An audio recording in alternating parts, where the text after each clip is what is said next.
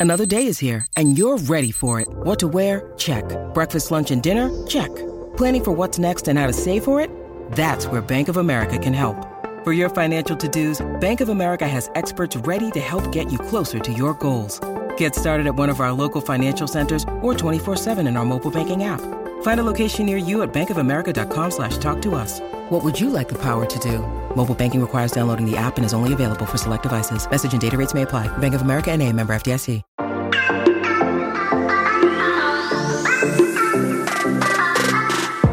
Hola, hola, muy buenas a todos y sean bienvenidos aquí a su podcast Charlas iOS. Y aquí estamos cumpliendo una cita más con todos ustedes para que hablemos varias cositas que están sucediendo en el mundo Apple. Mi nombre es John. Y mi nombre es Santiago. ¡Empecemos!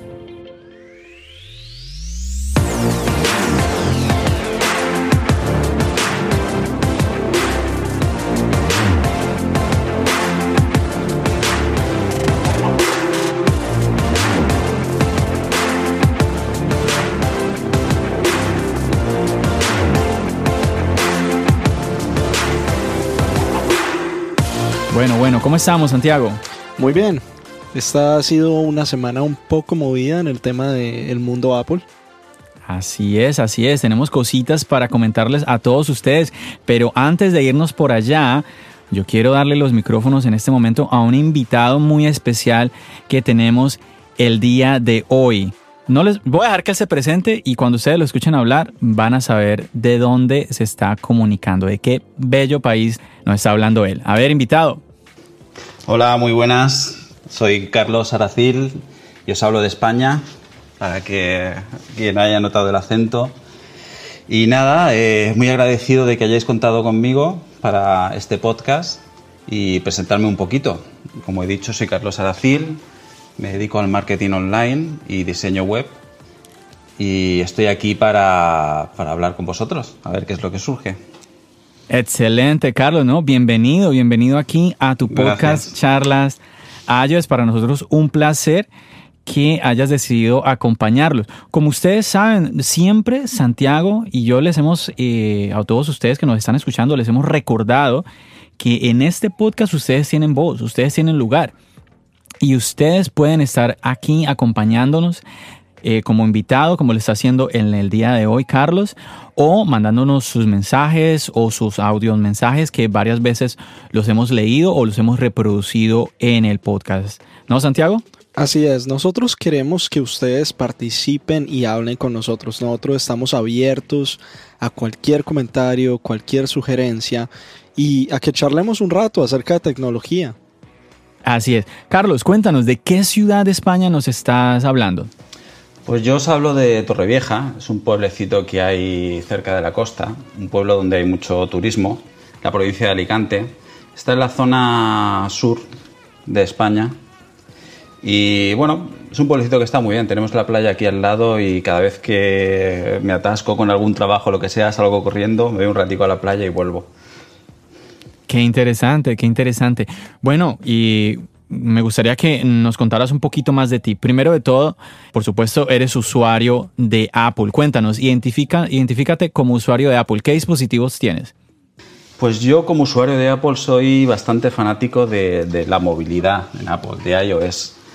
Eh, ahora mismo pues tengo el iPhone 10S Max, tengo el iPad de séptima generación, tengo el Apple Watch de quinta generación y tengo los iPods de segunda generación. No, Eso muy bien, pero estás, estás muy bien actualizado, muy buen ecosistema. Ajá, un muy buen combo. Bueno, pero escuché, escuché algo en el tono de tu voz eh, y, que, y que además dejaste fuera de la lista, ¿no? Eh, ¿Qué pasó con el, con el computador, con el MacBook? Sí, yo es que, bueno, eh, no me llevo muy bien con macOS. Eh, Ok. Llevo mucho tiempo trabajando con Windows. Si bien es cierto que Windows hace unos años eh, no era lo que es ahora, pero bueno, me he acostumbrado a trabajar con Windows y me apaño bastante bien con Windows. Eso me parece muy interesante, Santiago, porque hoy en día estamos viendo cómo mucha gente pide y hasta como que le exige a Apple que iOS se acerque cada vez más a macOS. ¿Sí? Y aquí vemos cómo Por ejemplo, Carlos nos está diciendo, soy amante de iOS, me encanta el tema de la movilidad, pero no me llevo bien con macOS. Creo que eso es algo muy personal, es algo que, como nosotros hemos comentado muchas veces, depende de la experiencia del usuario. Y en este caso, no me parece extraño en este caso que Carlos nos cuente cómo se ha acostumbrado y lleva tanto tiempo trabajando con Windows. Entonces, en este caso, quiero preguntarte, Carlos, ¿qué, qué tipo de programas, eh, qué herramientas estás usando para el diseño gráfico? Cuéntanos un poco cómo entraste y cómo te acostumbraste a usar el ecosistema de Windows, en este caso, en tu trabajo. Claro, eh, realmente es que para mi trabajo, más que el sistema operativo, lo importante es lo, importante son los programas, ¿vale? Yo baso mucho de mi trabajo en Chrome, ¿vale? En el, navegador. También utilizo el paquete de Adobe, mucho. Photoshop, Dreamweaver. Y luego, básicamente, mm, el Microsoft Office, ¿vale? Para tener el tema del correo, el Word, todo esto. Y poco más, poco más. Claro, son programas que realmente están para los dos sistemas operativos, con lo cual realmente el sistema operativo casi me da igual. A la hora de trabajar el, sistema operativo es, lo mismo. Carlos, déjame preguntarte algo, porque la verdad yo estoy muy emocionado de tenerte en el día de hoy, porque me parece súper interesante eh, pues un, un usuario de Apple con el perfil tuyo. Me parece buenísimo. Y a ver, por ejemplo, tú que estás diciendo que te gusta tanto Windows, que estás manejando Windows, eh, yo te contaba fuera de micrófonos, ya tengo varios años sin usar Windows. A mí me ocurrió, sí, cuando estaba todavía con, muy, con el tema de la universidad y todo esto, pero hice, sin quererlo, hice una transición al iPad y empecé a hacer muchísimas cosas desde el iPad y cada vez el computador fue perdiendo protagonismo en mi día a día, al punto que ya pasaban días, incluso semanas que no lo prendía. Entonces me he olvidado mucho de cómo, eh, de cómo es el Windows. El año pasado eh, me vi en la necesidad de cambiar el laptop y pasé a, un, a un MacBook. Y claro, mm, la verdad ha sido una experiencia muy buena para mí. Entonces yo quería, yo quisiera preguntarte por la experiencia que yo tuve, el tema de, del formateo. ¿sí? Eh, ya a, mí, a mí me pasaba que yo creo que cada seis meses yo tenía que formatear eh, mi computador. Yo tenía mi torre, mi monitor, mi clon, eh, luego tuve mi, mi, laptop, pero sí, eh, era, y con el laptop era lo mismo. Ah, ah, tengo que formatearlo, vamos a ver cómo era, cómo es que tengo que, cuáles son los pasos que hay que seguir. Cuéntame esa, sobre ese aspecto, ¿cómo es tu experiencia hoy, 2020? Hombre, a día de hoy mm, Windows 10 no es lo que era Windows XP o Windows 7, los Windows de hace 15 años. Pero sí que es cierto que... Bueno, tampoco, tampoco fueron 15 años, Carlos. no me digas eso que no fueron 15 años. ¿no? bueno, pero hasta Windows 7 o así, porque el Windows Vista, que es el que viene después del 7S, ni se cuenta. Fue el, mm. peor Windows que recuerdo. Y el Windows de la historia. Sí, sí, sí, aquello era horrible. Muy bonito, pero, pero funcionaba fatal. eh, sí que es cierto que de vez en cuando hay que formatearlo, no es como con los Mac, que los Mac sí que es cierto que puedes tirarte tranquilamente 4 o 5 años sin, formatear un PC, un ordenador.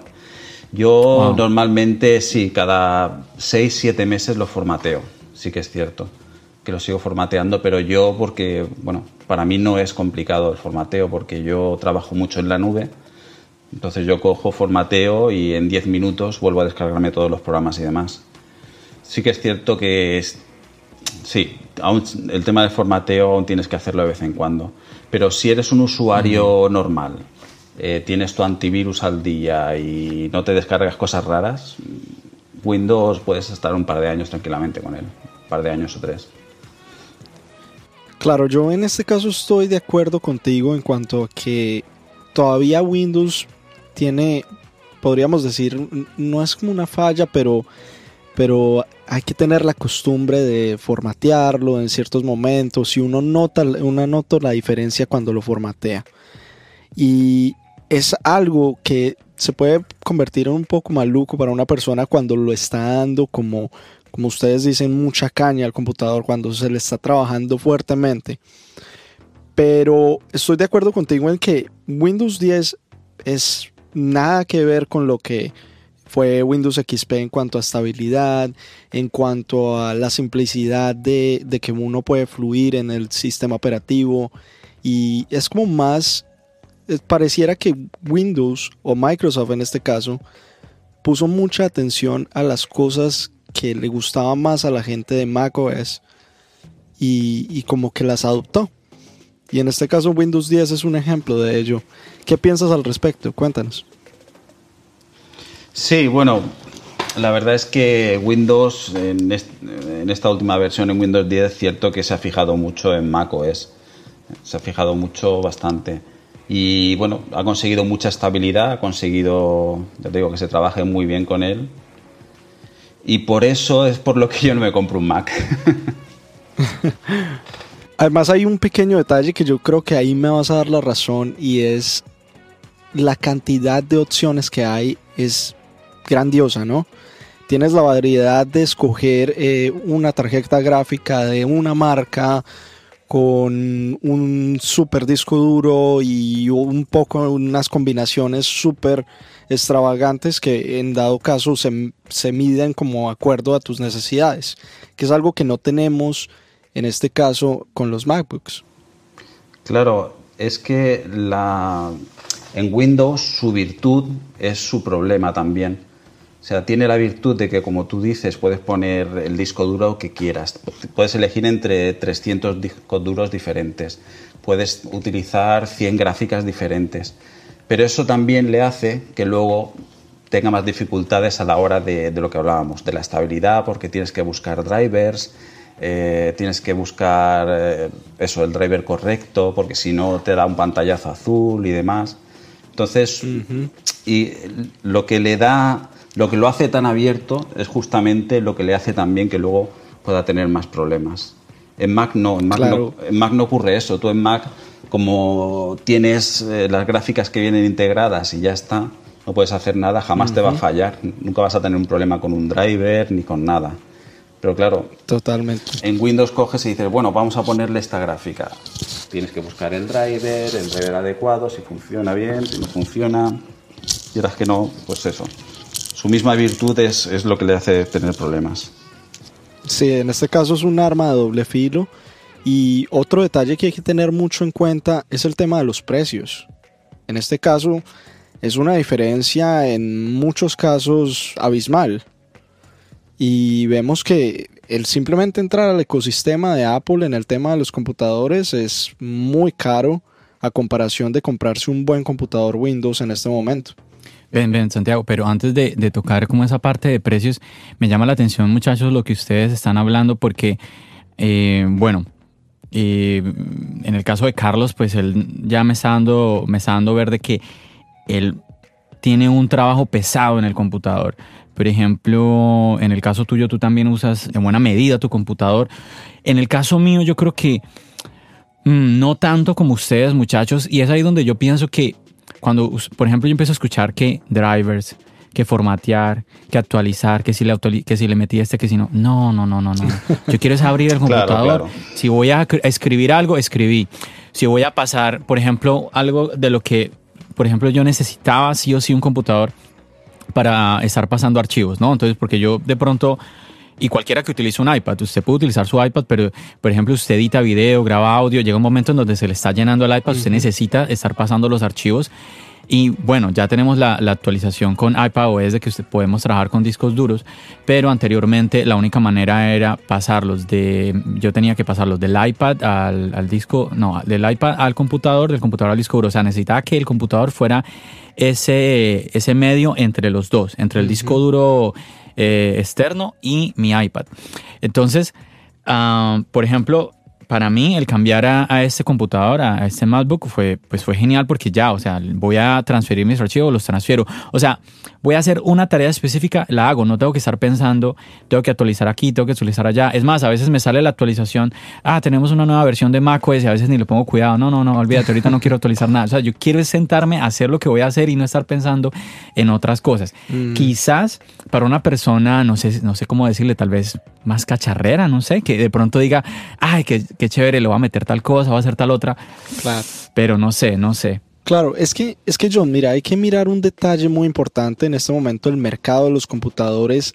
Apple a los usuarios que más llega es a los usuarios que tú acabas de describir. Los usuarios que no quieren complicarse, quieren un computador que se vea bonito, que sirva para funciones muy prácticas como entrar al explorador. No, pero mira que ahí no estoy de acuerdo contigo, Santiago, porque es cierto y a la misma vez no. Porque si tú ves, por, por ejemplo, cualquier persona que diga, ah, yo quiero ser DJ, ah, cómprate un Mac. No, no, no, espera, espera. es que ahí espera, era Entonces, cualquier cosa que tú vas a hacer en audio, la gente te va a decir, cualquiera, hasta, de- hasta el que no sepa te va a decir, ah, no, vete por un Mac. Ahí era Y lo un- mismo, y lo mismo para, para el tema de video. Oh, no, no, cómprate un Mac.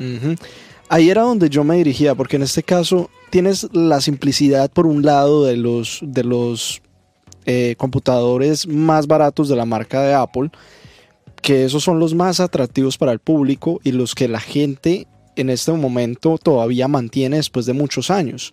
En este, en este momento acá en Estados Unidos no es raro ver a gente usando MacBooks Pro de hace 5 o 6 años todavía y son felices con ello.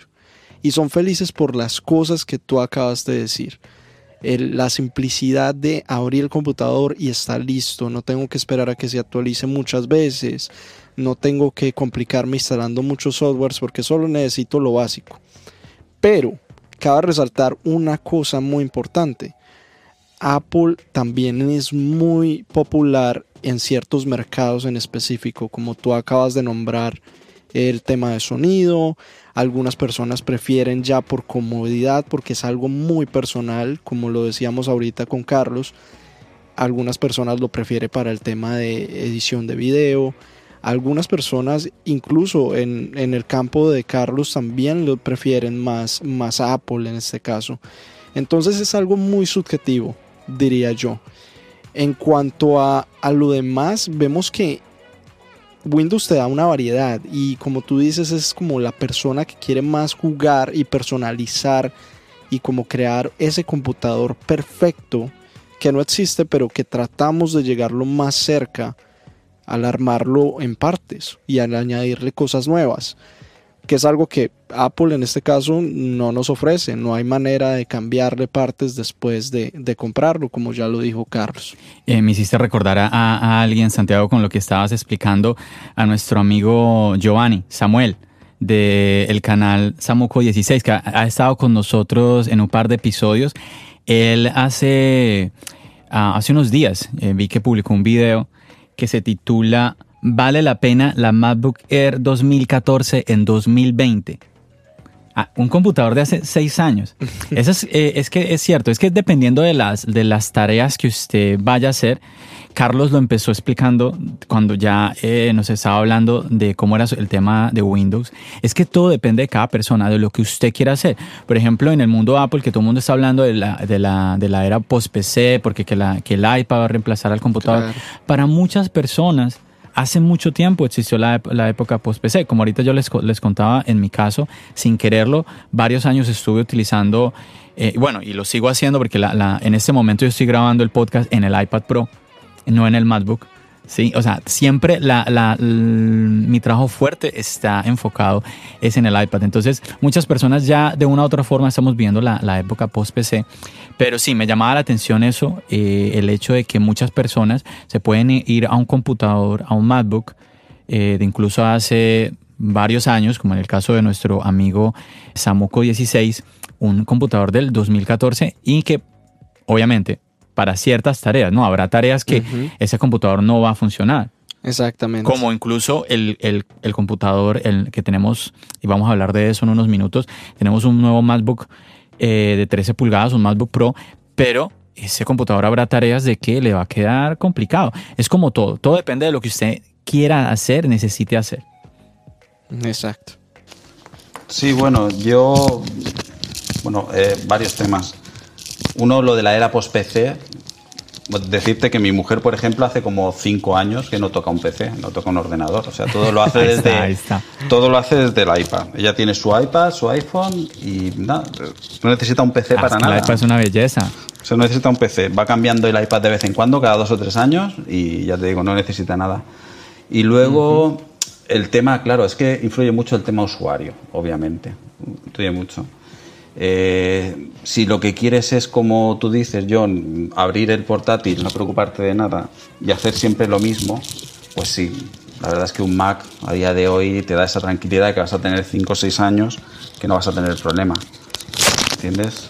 Ahora, si eres una persona, pues eso, un poco más cacharrera o que trabajas con ello, que sabes que cada dos años vas a tener que cambiar el ordenador porque mm, por necesidades o por lo que sea, pues hombre, Windows es más, más abierto para eso, ¿entiendes? Y tanto económicamente como... Sí, económicamente, porque tú te puedes comprar un buen ordenador, un buen portátil con Windows en 700, 800 euros y dentro de dos años si lo cambio pues no he perdido tanto, pero claro, si te gastas en un Mac 1.500 euros y a los dos años lo tienes que cambiar, también depende un poco del uso, básicamente. Así es. Muchachos, yo ahí tengo una pregunta eh, que siempre me, me, ronda, porque, a ver, si tú, si en este momento nos vamos a, a una tienda Apple, bueno, bueno, en eso, olvídate, porque en este momento no podemos ir a ninguna tienda Apple, pero si vamos a, a la página web y queremos comprar un MacBook, el más económico que tenemos ahora es el MacBook Air, que está a 999 dólares aquí en los Estados Unidos. En España, me imagino que ustedes lo deben de tener a unos 1080 euros más o menos. Eso, eso, eso es otra, eso es otra. Otra es el, cambio de precio de Estados Unidos aquí. Aquí el MacBook nuevo, básico, está en 1200 euros, 1199. Oh, wow. Claro, piensa que. Ver, a ver, ¿está, hablando del MacBook Air? Sí, sí, estamos hablando. Estamos hablando del Air. Sí, sí, del Air. Del Air. Wow. no, no, vamos, no. Para no ¿En mentirte. serio? Sí, sí. vamos a ver. Ya, ya mismo estoy mirando acá. Eh... Dice que no quiero mentirte, voy a entrar a la página de Apple, pero sí, sí. El modelo, sí, sí. El modelo más básico a día de hoy del MacBook Air, eh, el i3 de doble núcleo, tal, 1.199 euros. Oh, sí, sí, señor, lo estoy mirando acá, 1.199. Claro, piensa que es que aquí los impuestos son del 21%. Y eso también se nota. No, no, no. Dios mío, 21%. 21%. Bueno, aquí con los impuestos estarían uno, eh, en unos 1.100 dólares el, el MacBook Air. No, yo creo que un poco menos. Sí, un poquito menos de Un poco de 1100 menos, porque de acá el, 1100 el impuesto son... 8.875 Ujú. son los impuestos aquí en Nueva York. Exacto. Eh, pero bueno, mi pregunta era la siguiente. Entonces, como les decía, vamos a, a comprar un MacBook Air que es el más barato. Estamos hablando de 999 más impuestos. 1199 en España con los impuestos. Si vamos a comprar un Windows, olvídate. Yo me acuerdo que yo fui hace unos meses, el, el año pasado, que estaba con el tema de que necesito comprar una laptop. Y en Best Buy yo, yo vi laptops de 200 dólares, 150 dólares llegué a ver. Sí, así Pero es. ¿cómo, ¿cómo en Windows podemos encontrar laptops tan económicos? Es que es una locura. Es por lo que Carlos decía antes, hay una variedad de computadores y eso es lo que, lo que Carlos dice es muy cierto, es un arma de doble filo. Pero bueno, ahí está, ahí es donde está mi duda. El, ese laptop Windows de 150, o bueno, digamos de 200, 300 dólares, corre el mismo, el mismo Windows que corre un, un Windows de 2000 dólares. Técnicamente sí. Entonces, mi pregunta es, yo voy a tener que lidiar de la misma manera con un computador de 300, 400 dólares, un Windows, que con uno de 1000, 1500, 2000 dólares. No necesariamente. Y en este caso yo creo que Carlos va a estar de acuerdo conmigo en donde ya el tema de la máquina va a fluir perfectamente en un, en un computador ya premium, un computador fuerte de Windows, a comparación de un computador muy barato, muy económico, que en este caso puede que nos vaya a durar, no sé, un año, dos años a buen ritmo y después de ahí en adelante vamos a empezar a tener problemas. Carlos, da- danos tu opinión en ese sentido, porque yo he escuchado esos comentarios que no podemos comparar un Windows de 1000 dólares con un Windows de 200 dólares. Claro, es que ese es el tema. Eso es lo que ocurre con mucha gente, por lo menos mm, gente que yo conozco por aquí, que te dice, no, no, es que tú te compras un Mac y el rendimiento de un Mac no es comparable al rendimiento de un Windows. Y yo siempre digo lo mismo. Vamos a ver, no me compares un Mac que, va- que vale 1.500 euros con un portátil Exacto, Windows que vale 300. Tú compáralo con un portátil Windows que vale 1.500 también. Claro, en mismas condiciones. Claro, y un portátil Windows de 1500 euros, que es lo que vale el MacBook Pro, más básico, Estamos hablando de un i7 de última generación, 16 GB de RAM, disco duros sólidos, estamos hablando del doble, características del doble de lo que tiene un MacBook Pro. Y también estamos hablando de un portátil que te va a durar también tranquilamente 6 o 7 años, o 8 años inclusive. Porque son portátiles alta gama, lo, lo, máximo que hay en ese momento, y tú le puedes seguir instalando Windows durante 8 o incluso 10 años, ¿entiendes? Pero claro, hay que compararlo dentro del mismo rango de precios.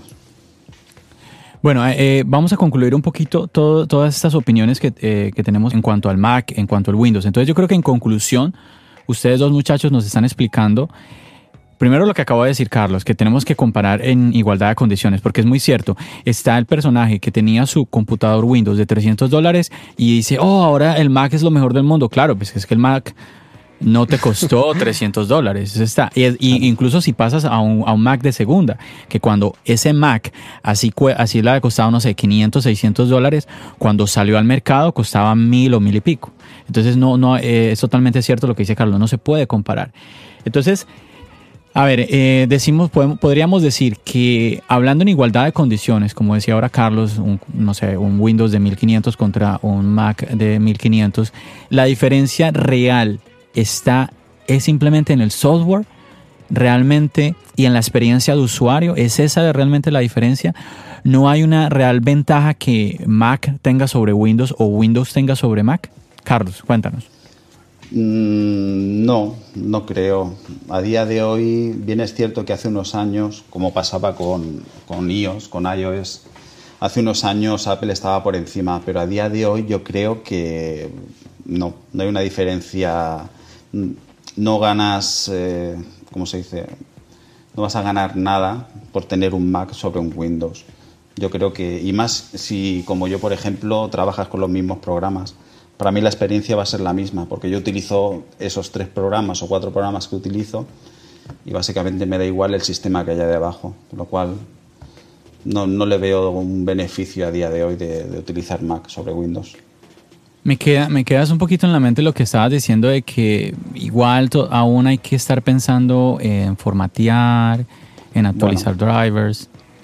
Sí, bueno, mm, para los que somos, lo utilizamos mucho, el ordenador a lo mejor sí, pero para un usuario medio yo creo que no hay que formatear tanto a día de hoy. A lo mejor puedes mm, tranquilamente tres años sin formatear. Y ahora que recuerdo, Santiago, creo que tú una vez me explicaste que el formateo en Windows había cambiado, como que era una cosa muy de un, como de un clic, algo así. Exacto, es ellos lograron hacer algo muy parecido a lo que tenemos en este caso en los MacBooks y en los iPhones y en los dispositivos de Apple, y es que se puede restaurar de esa manera, con un clic y simplemente metiendo la contraseña y, y ya esperamos unas cuantas buenas horas en que el, computador se resetea, se borra completamente. Espera, espera, ¿qué qué? ¿Unas buenas cuantas horas? ¿Qué fue eso? Carlos, ¿cuánto tenemos que esperar? No, bueno, eso va a depender del equipo también, ¿eh? Exacto. No, por eso, hablamos, hablemos de, por ejemplo, en tu experiencia, en tu experiencia, tú que estás ahí con un Windows que, que, que es para trabajar.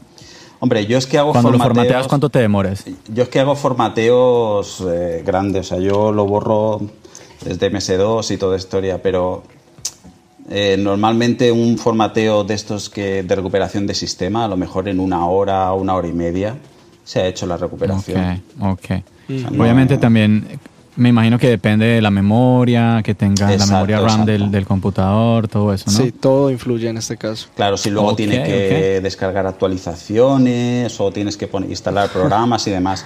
Pero bueno, básicamente, ya te digo, ahora tienes razón, ha cambiado mucho y el formateo es mucho más sencillo. Bueno, yo creo que para terminar esta, esta parte del programa, podemos concluir de que ambos, ambos sistemas operativos pues están muy bien, es, genial. Siempre lo hemos hablado, ¿no, Santiago? Es muy bueno tener la, la, posibilidad de tener opciones. Exacto. Si me gusta este, me voy por ese, si me gusta este otro. Pero eh, yo creo que el mensaje de esta charla sobre Mac y Windows es que tenemos a la hora de comparar, tenemos que comparar en igualdad de condiciones. No podemos comparar eh, como decíamos ahora, un computador de un precio supremamente, extremadamente económico con ya precios tan elevados. Entonces, eso Totalmente. es lo que tenemos que tener muy, muy, muy presente.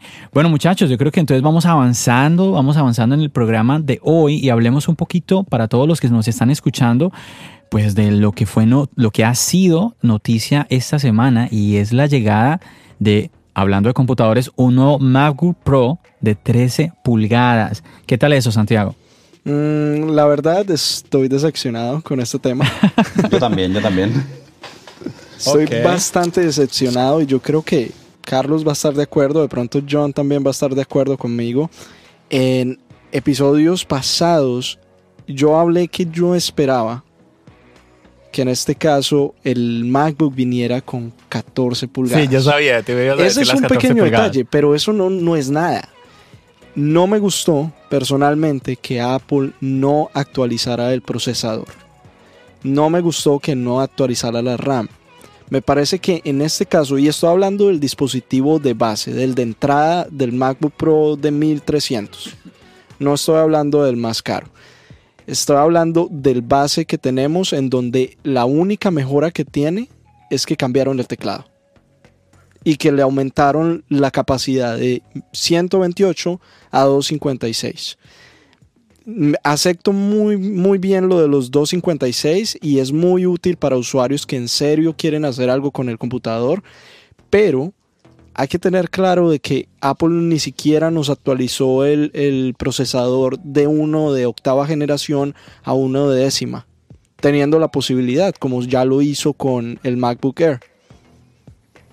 Bueno, yo, yo voy, a, voy a decir algo positivo que de entrada yo pienso que, que está bien. Entiendo, entiendo cositas, pero por lo, que es, por lo que usted estaba ayer pagando por un MacBook Pro, lo mismo y con ciertas mejoras hoy. Porque el precio no cambió y eso a mí me parece positivo que eh, estamos arrancando en los 1.299 No, mira, John, dólares y- más impuestos. Y hay algo muy clave, el, el teclado. El teclado. ¿Cuánta gente ha tenido problema con este teclado? Sí, sí, sí, es Y verdad. volvieron a un teclado que es efectivo. Apple se ha dado cuenta, lo hizo en el, en el MacBook de 16 pulgadas y ahora lo trae ya a toda su línea. Sí, yo inclusive le tengo un protector al teclado porque no, no, no he tenido problemas. Yo, a ver, les cuento rápidamente. El MacBook que yo tengo, ya lo hemos comentado en un programa eh, anterior, este, esto yo lo compré de segunda, se lo compré incluso a Santiago. Y pues yo estoy muy, muy satisfecho con él. Le- sí le puse un protector porque no quiero tener ningún inconveniente. Así que sí es verdad, es mejor, eh, Santiago, que pues le hayan cambiado ese teclado. También le han puesto la pantallita. Eh, repítelo, Carlos. No, digo que le han puesto el touch bar, ¿no? Si no me equivoco. O el modelo de 13. No, no, no. Oh, la Touch Bar y ya se la habían puesto. Ah, ya se la habían En puesto. la actualización que, en la actualización que habían hecho la, eh, el, El año, año pasado. pasado. Ah, Yo es que tenéis que disculparme, pero es que está... No, no. Es que igual que, que quiero mucho... No, igual que amo mucho el iPhone o el iPad, por ejemplo, lo del Mac es que me, me cabrea un poco. Bueno, me cabrea. Es que... Oye, sí, estoy mirando acá, muchachos, estoy mirando acá, es cierto, el, el MacBook Pro en, en España, 1.499 euros. Sí, señor. 1.500 euros Dios mío. Ajá. por un procesador de hace dos años y memoria de hace cinco. Exacto. Entonces, Eso es es, que- lo que quería es que escuchar. Uy, eso fue un golpe bajo. Claro, claro. golpe es muy que bajo, Carlos. Quieras que no, de, para mí, tú sabes eh, el, el ordenador con Windows que te puedes comprar por 1.500 euros. Puedes comprar un ordenador que te dure 10 años tranquilamente con memoria DDR4 y... Es que Apple está últimamente está apurando mucho, está apurando mucho con el tema del hardware. Y entonces, Totalmente. y entonces, claro, es que sí que es cierto lo que tú dices, John, de que eh, por el mismo precio de lo que pagabas hace un mes ha mejorado el hardware. Pero sigue siendo un hardware muy antiguo. Es que a estas alturas, eh, que trabajemos todavía con memoria DDR3, es que no sé. Exacto, eso es lo que yo quiero decir en este caso. Sí, Apple nos está trayendo la DR4, pero nos la está trayendo ya cuando pagamos 2.300 euros en este caso. No, no, Y no, 2150. do- no, Eh, ciento- 2100, no, 2129 2129. En este caso, y además nos está trayendo el procesador de décima generación, el que vale la pena, no el como dice Carlos de hace dos años, nos lo está trayendo también en esta versión que vale 2.130 euros y en Estados Unidos vale 2.000 2.000 dólares, alrededor de eso. Entonces ahí es donde vamos al hecho en donde Apple tenía la posibilidad de brindarnos estas opciones en el, de, en el modelo base, pero pareciera que no quiso, simplemente no quisieron hacerlo. 1.799 más impuestos aquí en Estados Unidos.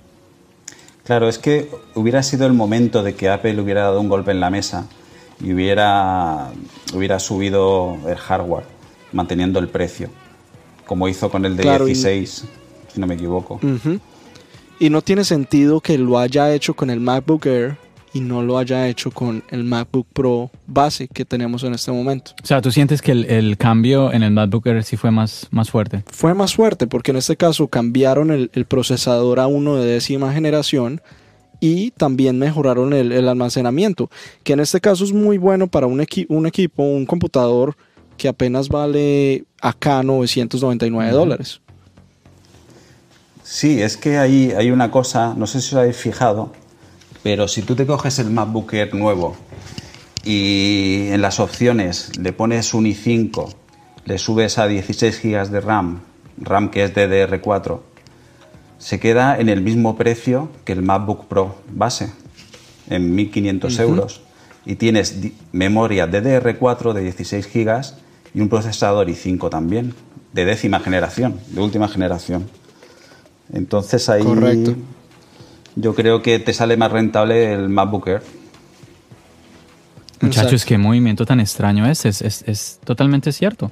Es que no tiene sentido. Te están vendiendo el computador del el año pasado, exactamente el mismo computador, pero con un disco duro de 256. No te están dando nada más.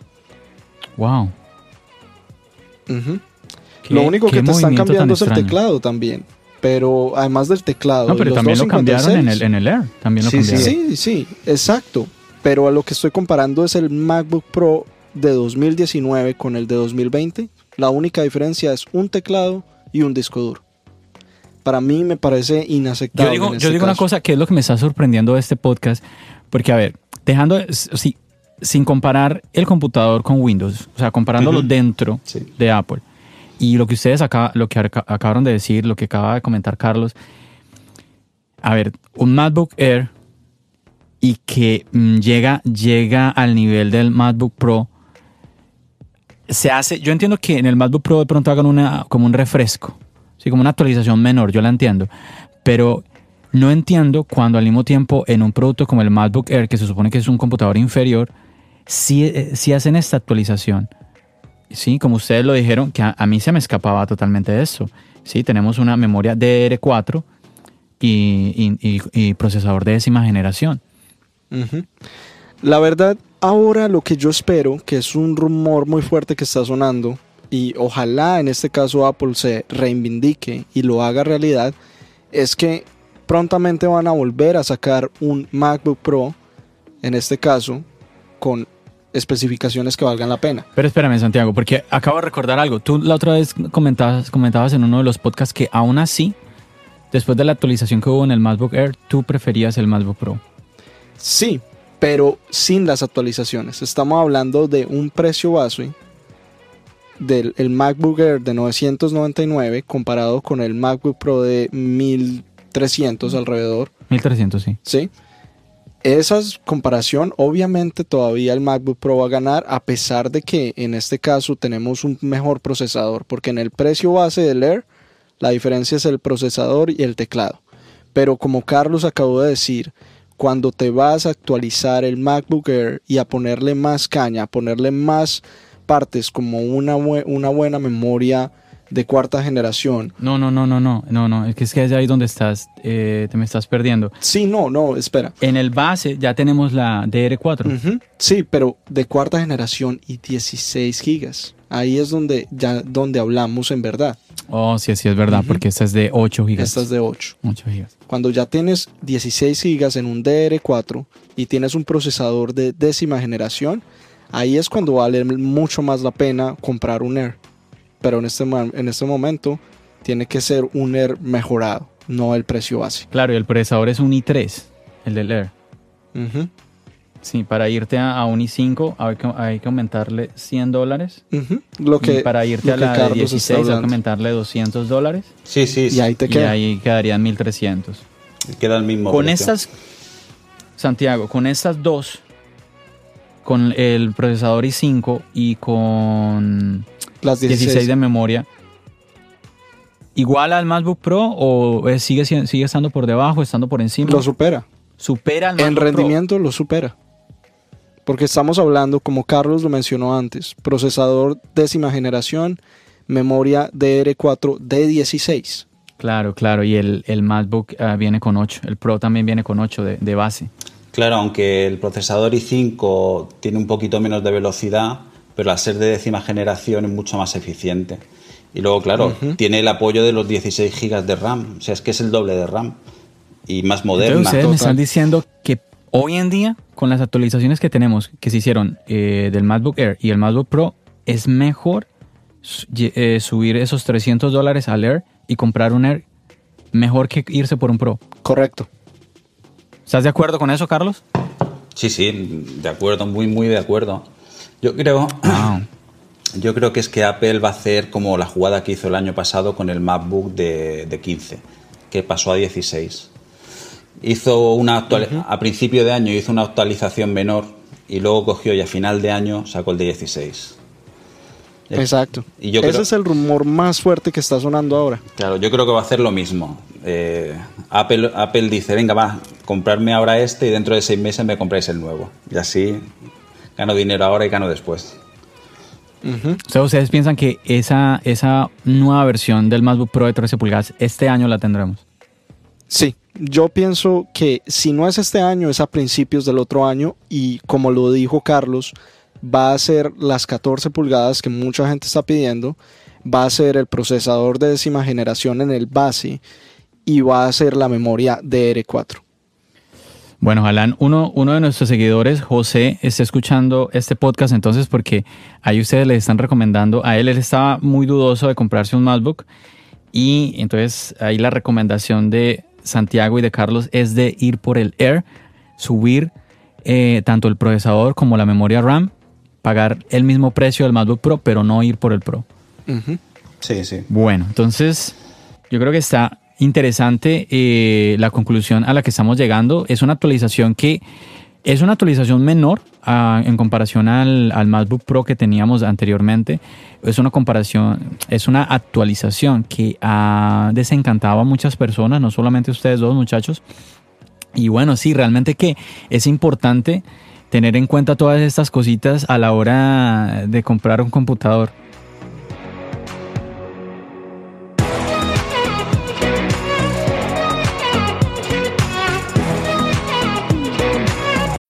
When you need mealtime inspiration, it's worth shopping Kroger, where you'll find over 30,000 mouthwatering choices that excite your inner foodie. And no matter what tasty choice you make, you'll enjoy our everyday low prices, plus extra ways to save, like digital coupons worth over $600 each week. You can also save up to $1 off per gallon at the pump with fuel points. More savings and more inspiring flavors make shopping Kroger worth it every time. Kroger, fresh for everyone. Fuel restrictions apply.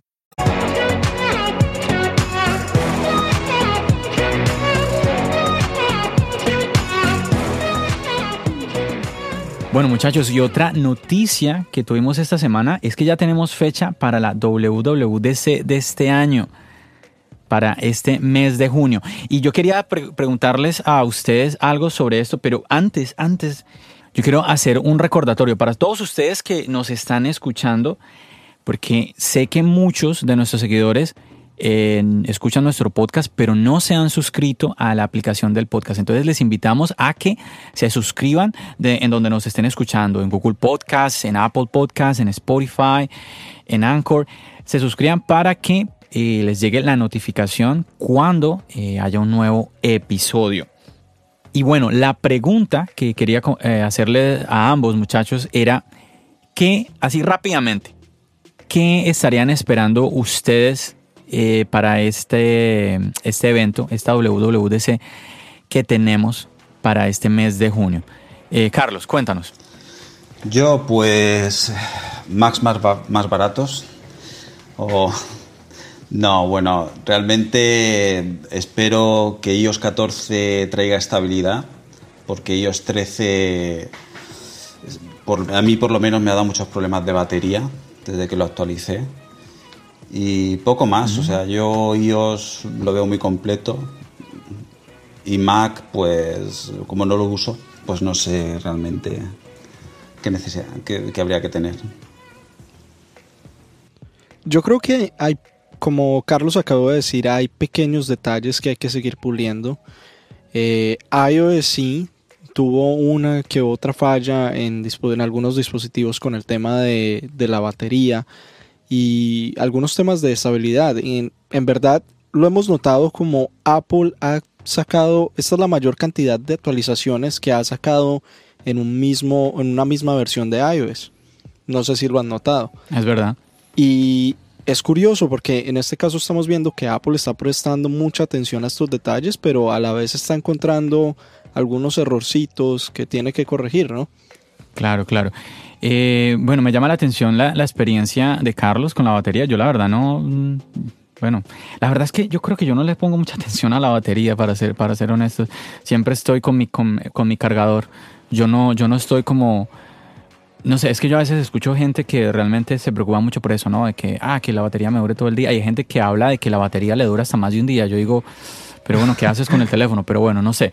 Eh, sí que no he sentido como que una molestia real con el tema de la batería. Quizás sea, no sé si sea un caso particular el de Carlos, no, no sé, quizás sea algo más extendido. Bueno, quería también preguntarle si esperaban hardware, porque eh, se está empezando a rumorear de que tenemos un nuevo Apple TV, por Sí. ejemplo. Estas- ese es otro de los rumores fuertes esta semana que vamos a tener una nueva versión del Apple TV 4K. ¿Ustedes esperarían o esperarían otro, otro dispositivo diferente? Porque recuerden que también ha habido ru- otros rumores este año, por ejemplo, una versión light de los AirPods. Eh, Mm. Tenemos unos audífonos eh, ya de diadema, De Beats, sí, que se están... como estilo Beats. Sí, estilo Beats, que, pero ya de la marca Apple también que se está esperando. Y tenemos obviamente los AirTags que se están rumoreando, pero ya hace ratísimo. Claro. ¿Están ustedes esperando para esta, esta WWDC algún, algún hardware? Carlos. Yo creo que no. Apple hasta ahora en la WWDC, que yo sepa, que yo recuerde, no ha presentado nunca hardware. No sé si... No, sí, sí ha habido. ¿Ah, sí, ha habido, sí ha habido. Sí, creo que fue, no fue la de la, no, la del año pasado, no, la de hace dos años, la del 2018. Presentaron un buen, un buen número de dispositivos de hardware. No recuerdo ahorita eh, todos, pero sí me llamó la atención porque generalmente se han, se han concentrado, es, como tú decías, en el tema de los software. Todos los sistemas operativos, WatchOS, macOS, todos, todos, Apple empieza a explicar cómo van a ser las nuevas actualizaciones de ellos. Pero sí, en el 2018, si no me falla la memoria, eh, me acuerdo que ese fue uno de las extrañas WWDC y un poquito largas, en donde sí nos dieron un poquito, o más bien mucho hardware. Eh, así que desde que yo vi eso, yo digo, bueno, puede que nos den algo de hardware y hay un rumor fuerte en ese sentido de que podemos llegar a tener por lo menos un Apple TV 4K. A mí, la pregunta que yo tengo es, yo no, yo no tengo, yo no dudo de que sí lo vaya a ver. Yo lo que digo es que, ¿qué nos va a traer un nuevo Apple TV 4K a estas alturas? cuando Apple ya está con AirPlay 2 y tenemos las, las televisiones, la Samsung, LG también está ahora corriendo. eh, AirPlay. Sí, entonces, ¿qué nos va a dar de, de- de más el Apple TV? Pues ju- jugar Apple Arcade en la, en la televisión. Pues, no, no pues sé. ya, lo, ya, lo he, ya lo he intentado varias veces el convertir el Apple TV en un dispositivo de juegos y la verdad, hablando referente al evento, no se me haría raro ver una Apple TV. Creo que ya han pasado dos años desde la última actualización. Creo que va a haber un, un pequeño como refresh, no la gran cosa, en este dispositivo, que es lo que necesitan. Y la otra realidad es que de pronto este sea el momento de los AirTags. Puede que sea. Vamos, vamos a ver qué tal. ¿Algún- ¿Algún comentario, Carlos? Yo es que no soy muy, muy de Apple TV. Es un, un equipo que no he tenido, la verdad es que no lo he tenido. Sí, yo tampoco. Por eso... no, he sentido la, necesidad. Estaba mm. tentado, pero... Sabes, es algo curioso porque personalmente yo he estado tentado a comprarlo por el hecho del AirPlay. Pero al ver estos nuevos televisores de la marca Samsung, LG, eh, que tienen tan buena calidad y además soportan el AirPlay, ya no veo la necesidad de comprar un Apple TV. Sí, es verdad. La verdad lo usé una vez, personalmente usé el Apple TV una vez y no me gustó la experiencia. Mm, mira. Pareció un poco confuso el tema del control, un poco impráctico. Bueno, vamos a ver, vamos a ver qué. Sí, Carlos.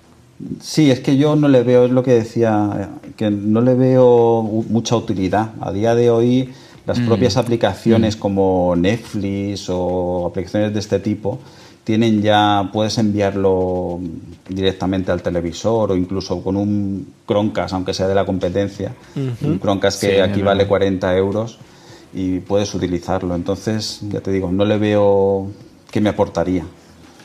Es verdad, e incluso hay aplicaciones de Google que son para el Chromecast donde puedes hacer Miro eh, desde el iPhone al televisor. Entonces, sí. sí, de verdad que hoy en día cada vez yo siento que hay menos, menos, menos, menos razones para comprar un Apple TV. Bueno, muchachos, pasemos a como a otra parte. Yo quería eh, preguntarle también a Carlos. Carlos, yo sé que eh, te dedicas al tema de la creación de páginas web. Mm, me imagino que tienes que ver con el tema del diseño. Sí. Me gustaría, me gustaría compartir unos minuticos, se nos está alargando el podcast, pero es que yo no quiero eh, dejar ir a Carlos sin que nos comparta esto. Por ejemplo, tu experiencia. Primero tu experiencia, ahorita que nos, nos contabas que estás en España y pues todos sabemos de que España, lo hemos comentado varias veces, uno de los países más golpeados por el virus, después de Estados Unidos que se llevó el primer lugar, lastimosamente. Entonces, que nos contaras tu experiencia, cómo estás viviendo el tema del confinamiento, ahora que se está, eh, la gente está empezando a poder salir a la calle y cómo eso está afectando pues tu trabajo. Bueno, a mí personalmente la verdad es que soy de los que menos le ha afectado este tema porque yo ya trabajaba en casa principalmente y yo apenas salía una vez o dos a la semana fuera a visitar a algún cliente y demás. Entonces realmente no me ha afectado mucho. Me ha afectado más que nada que están mi mujer y mis hijos todo el día aquí en casa y no me dejan tranquilo. Pero vamos, aparte de eso, la verdad es que no mucho. Sí, hombre, hemos notado una bajada de, trabajo, porque quieras que no, aunque yo trabaje en casa y pueda continuar trabajando, las empresas para las que trabajo han cerrado la mayoría. Y entonces, claro, ahí hay una bajada de trabajo. Pero luego, por otro lado, hay otras empresas que al cerrar lo que han hecho ha sido enfocarse más al tema online. Ha habido algunas empresas que a lo mejor tenían una página web o una tienda online que la tenían prácticamente olvidada y de repente, claro, han aprovechado estos dos meses de parón para, para actualizar, para ponerse al día o incluso para crearse una tienda online donde no la había. Entonces, por un lado ha bajado y por otro lado ha subido un poco el trabajo. Y en lo personal, pues gracias a Dios, eh, nada, no hemos tenido, no he tenido a nadie cercano que haya padecido nada y poco más. Qué bueno, qué bueno, Carlos. Y bueno, todo esto que que nos contabas del tema de tu profesión, eh, ¿todo esto lo enfocas con Windows o has tenido, por ejemplo, ahora que tenemos iPadOS, has tenido alguna experiencia creando páginas eh, desde el iPad o para el iPad? Bueno, yo es que una de las cosas que más utilizo para, el diseño web es el Chrome, el navegador Chrome. Y hay una cosa en el iPad que me trae loco y que no, no trabajo más con él porque precisamente por esa característica que le falta. Y es que el navegador web de iPad todavía no es un navegador web completo. O sea, yo no veo las páginas como las vería en un PC. Entonces eso para mí es importante, porque yo necesito ver eh, el iPad, aunque nos guste mucho, pero de los dispositivos con los que yo tengo que trabajar, a ver, empiezo. Eh, yo tengo que crear una página web y tengo que crearla que se vea bien en PC, en iPad o en tableta y en teléfono. Pero la tableta es el equipo que menos se utiliza para navegar. eh, estamos hablando de a lo mejor un 5%, nada más. Entonces tengo que centrarme mucho en, la forma del PC y del teléfono. Y entonces, claro, mm, con el iPad no puedo, no puedo ver ese tamaño completo, ese navegador completo, entonces no puedo trabajar. claro, ya estamos hablando, es, es un tema de tamaño de pantalla, como distribución en este caso en el tamaño de la pantalla. Sí, es por la distribución. Es porque a pesar de que la densidad, los píxeles que tiene eh, los píxeles que tiene el iPad, a pesar de que sean mayores incluso que lo que tiene una, pantalla, pero no se muestra como una página completa. Es entendible totalmente. Además que en este caso, personalmente yo también eh, he estado un poco en este tema del campo del diseño de páginas web y estoy de acuerdo contigo, es muy complicado en este caso trabajar solamente con un iPad y empezar a, editar y a crear las páginas web solamente con el iPad. Por lo que tú dices, es, es difícil el no ver lo que estás haciendo para el ordenador y luego además tienes que ver el tamaño de, los teléfonos móviles. Y además del, tema que tú dices que es muy clave, los dispositivos, las tabletas en este caso, son las menos usadas para navegar.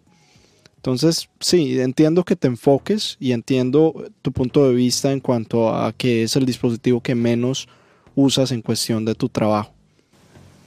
Sí, yo básicamente lo utilizo mm, más, más que nada multimedia y correos y demás, pero lo que es el trabajo, trabajo en sí, no, no lo utilizo. Correcto. Bueno, no, muy interesante esto que estamos compartiendo el día de hoy. Para mí, genial esta integración tuya el día de hoy, Carlos. Buenísimo. Muchas gracias. Quiero, eh, bueno, ahora que estábamos con el tema hablando de cómo estás viviendo tú desde España esta situación del virus, pues nos comentabas que pues tú eres un afortunado, la verdad, porque eh, personas así como tú que trabajan desde casa, de pronto las personas que pues ya están pensionadas, son personas que de pronto nos están viendo afectadas en cuanto a sus trabajos, en cuanto a su, en cuanto a su economía por este tema del COVID-19.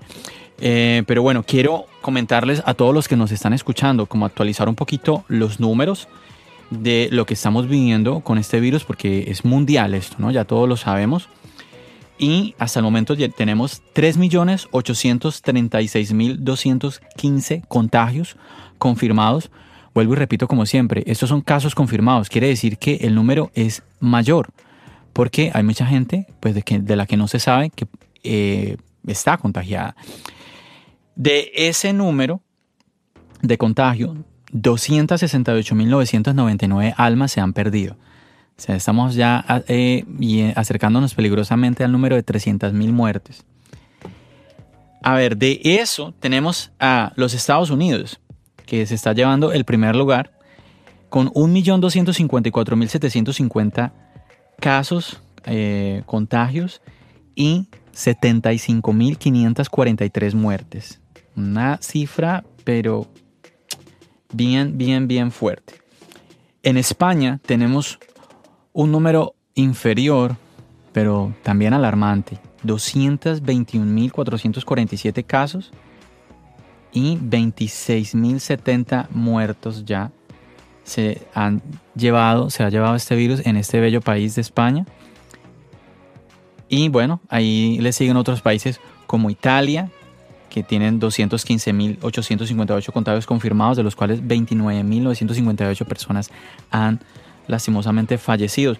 Les contamos estos números, los más grandes, para que ustedes entiendan, muchachos, y quizás lo comentábamos en otro podcast, quizás usted diga, pero son números y tal vez usted mm, los números no le digan mucho, pero estos números son personas, son padres, son hermanos, son esposos, esposas, madres, padres, y usted que tal vez como Carlos, como nosotros, incluso que afortunadamente no nos hemos visto afectados en ese sentido, que no hemos perdido algún familiar, usted aún así, usted no es, no es, exento de enfrentar esta realidad.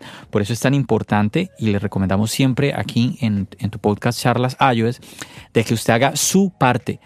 Cuando usted salga a la calle porque tenga que salir, no porque simplemente, ah, es que quiero ir a, quiero ir a dos horas a pararme en la esquina porque usted tenga que salir, pues use sus tapabocas, use guantes, mantenga distancia de las personas. Carlos, me gustaría que tú a las personas que nos están escuchando en España, en Latinoamérica, les mandaras un mensaje eh, a todos ellos que nos están escuchando en este momento. Yo creo que la gente, por lo menos al principio, no se tomaba en serio esto del COVID-19, del coronavirus, y poco a poco se ha ido viendo de que es una enfermedad, un virus muy real y que está haciendo mucho, mucho daño. Esto va a haber un antes y un después del coronavirus. Hay que tomárselo muy en serio, hay que hacer caso de las recomendaciones y aquí ahora, ahora en España estamos empezando a salir Ahora, después de dos meses de confinamiento, estamos empezando a salir. Pero es que hay que tomárselo en serio. Creo que hay que tomárselo muy en serio, tener cuidado, ir con mascarillas, que aquí son obligatorias. Bueno, no son obligatorias, pero son muy recomendadas. En según qué sitios sí son obligatorias. Los guantes, la higiene de las manos. Hay que tomarse esto muy en serio. Sí, claro. Y en este caso hay que aclarar, como cada vez lo hacemos, esto es algo que tenemos que combatir todos juntos. Y para hacerlo, no tenemos que hacer un esfuerzo muy grande. En este caso tenemos que seguir las medidas. No, no es nada más, no es tan complicado. Hay que seguir las medidas y los lineamientos para que salgamos de esta pronto. Sí, así es muchachos. Y como ustedes dijeron, si pensamos en nosotros, no pensamos simplemente en cada uno como individuo de manera egoísta, si pensamos en, en un nosotros, pronto vamos a poder salir de este mal momento en el que está pasando la humanidad. Que yo siempre lo digo, es que me parece, me parece mentira, parece como una película lo que estamos viendo, levantarnos cada mañana y recordar que la humanidad está enfrentando una pandemia y que si salimos a la calle y no nos cuidamos, podemos llegar a infectarnos, eh, estamos corriendo riesgo de perder nuestra vida o eh, estamos corriendo el riesgo de infectar a nuestros seres queridos y obviamente pues de que ellos también puedan, puedan fallecer, puedan perder su vida. Bueno muchachos, eh, vamos a pasar a una parte un poquito más, más alegre. Eh, quería un par de minuticos simplemente para mandar unos saludos. Eh, y bueno, quería mencionar a un compañero, Sony Tech. Él es un canal hermano de YouTube, muy interesante, por cierto, con reviews y unboxings invitar a las personas para que pues vayan y chequen su canal y vamos a estar y en un par de semanitas vamos a estar haciendo como un en vivo con él y por Instagram, entonces para que nos estén acompañando. También, pues ahora que estamos eh, hablando con Carlos, me acuerdo de nuestro amigo Vicente Santiago, ¿lo recuerdas? También de El Bello País de España, así como, muy bien, así como lo dijiste, Geek Flower, no sé si lo conoces, Carlos. Eh, no, realmente no, lo conozco mucho. No sé. No lo he oído, hablar de él. Es un muy buen compañero también de España, eh, Geek Flowers. Eh, otro saludito para nuestro amigo de Apple Forever 01, un canal de YouTube de aquí de la ciudad de Nueva York. Él está en el Bronx eh, hace unos días hizo un videito mostrando a las personas cómo estaban las calles del Bronx en medio de la pandemia. Un video muy corto, pero muy interesante. Eh, los invitamos para que le peguen una visita a nuestro amigo Apple Forever 01. Y bueno, y también recordarles a todos ustedes que hemos empezado a subir videos a nuestro canal de YouTube, así que pueden ir a visitarnos. Es súper fácil encontrarnos. Charlas iOS, donde usted coloque Charlas iOS, ahí. Usted coloca en Google y salen en todas las partes donde estamos, en Twitter, en Facebook, en Instagram, en YouTube. ¿Cierto, Santiago? Así es, estamos en todas las plataformas para escucharlos y para compartir un buen momento con ustedes. Claro, para que ustedes nos escriban, se comuniquen con nosotros, nos pregunten. Así que ahí estamos. Y bueno, Carlos, y cuéntanos dónde, nos, dónde te podemos encontrar. Bueno, pues podéis encontrarme en mi página web, carlosonline.es, o buscando Carlos Aracil en Twitter, en Instagram o en Facebook inclusive o Carlos Online. Lo podéis encontrar de cualquiera de las formas. Si ponéis Carlos Online, me encontráis casi seguro. Así es. Yo igual voy a estar dejando eh, pues todos estos daticos de nuestro compañero Carlos en la descripción del podcast para ver si usted de pronto tiene alguna pregunta para hacerle a él o algo, usted pueda ir sin ningún problema y escribirle. Eso es algo muy importante, ¿no? Este tema de, mm, de esta comunidad que existe entre es que es como una fraternidad como muy amigable, ¿no? Que existe entre compañeros de la tecnología. Siempre que hemos tenido un invitado, como en el caso de hoy que tenemos a Carlos, es un rato supremamente agradable donde mm, empezamos a compartir nuestras experiencias con los productos tecnológicos que nos gustan y aparte aprendemos, que es lo, es lo mejor de todo. Correcto. Siempre hay una persona nueva con alguna historia que nos llena y nos lleva a alimentar esta comunidad con un poco más de lo que vamos aprendiendo cada día. Así es. Y bueno, mm, quiero también, hablando de la comunidad, pues tenemos una comunidad muy bonita que se está creando en Instagram y quería mandar un saludito rápido a los miembros más activos que hemos tenido últimamente en nuestra comunidad y uno de ellos es Cora que ella es una de nuestros oyentes del país República Dominicana, un país muy especial para este podcast porque tenemos varios oyentes de estas tierras. También han un nuevo integrante que a pesar de nuevo ha sido muy activo eh, últimamente, que es José Pérez. Él es un ciclista y también le gusta el tema de la fotografía y bueno, eh, aparte de eso, pues está muy metido en el tema de la tecnología. Y también ah, quería saludar a nuestro amigo Jean-Pierre de Perú, que él está ahí siempre pendiente del Instagram de nosotros. Si Dios lo permite, pronto lo tendremos por aquí también como invitado en tu podcast Charlas iOS. Bueno muchachos, yo creo que ya empezamos a despedirnos. No sé si quieran ah, hacer algún comentario final. No, yo quiero, yo quiero agradeceros el que hayáis contado conmigo. Y nada, simplemente muy agradecido eso de que hayáis contado conmigo y a ver si en otra ocasión volvemos a, juntarnos. No, claro, eh, claro que sí, Carlos. Eh, así como mm, así como sucedió. Tú me comentaste que querías participar, que, te gustaría comentar un poquito eh, todo esto que nos contaste el día de hoy. Así de fácil nos podemos volver a, reunir para grabar otro podcast. Para nosotros un placer tener a Carlos aquí, ¿no, Santiago? Claro, es un placer eh, escuchar su historia, escuchar un poco de la experiencia de otro usuario, eh, no solamente del mundo Apple, del mundo de la tecnología. No, y con un perfil como el de Carlos, es que está súperamente interesante. Claro que sí. Este, este episodio con Carlos, de verdad que fue para mí, yo aprendí muchísimas cosas. Yo no sé si usted que nos está escuchando eh, ¿Usted qué piensa? Pero yo, a mí me gustó muchísimo eh, tener a Carlos el día de hoy y como, como les digo, me llevo algo, me llevo algo de aprendizaje que es lo mejor. Pasé un buen rato y me llevo algo aprendido, imagínate. Nos llevamos algo y esperamos que ustedes también se lleven algo con cada uno de nuestros episodios. Así que bueno, Carlos, si tú no te animas a volver, seguro que yo te, yo te iré por ahí a tocar la puerta a tu Instagram. Hey, Carlos. cuando queráis, cuando queráis, aquí estoy. Bueno, bueno, yo creo que no se nos escapa nada más, así que bueno muchachos, nada más a todos ustedes agradecerles por habernos escuchado en un episodio más aquí en tu podcast Charlas es por tenernos esa paciencia y aguantarnos, ¿no? claro que sí, estar con nosotros en este proceso. Así es, así es. Bueno, yo creo que no siendo más, nos despedimos, Santiago. Hasta luego. Bendiciones.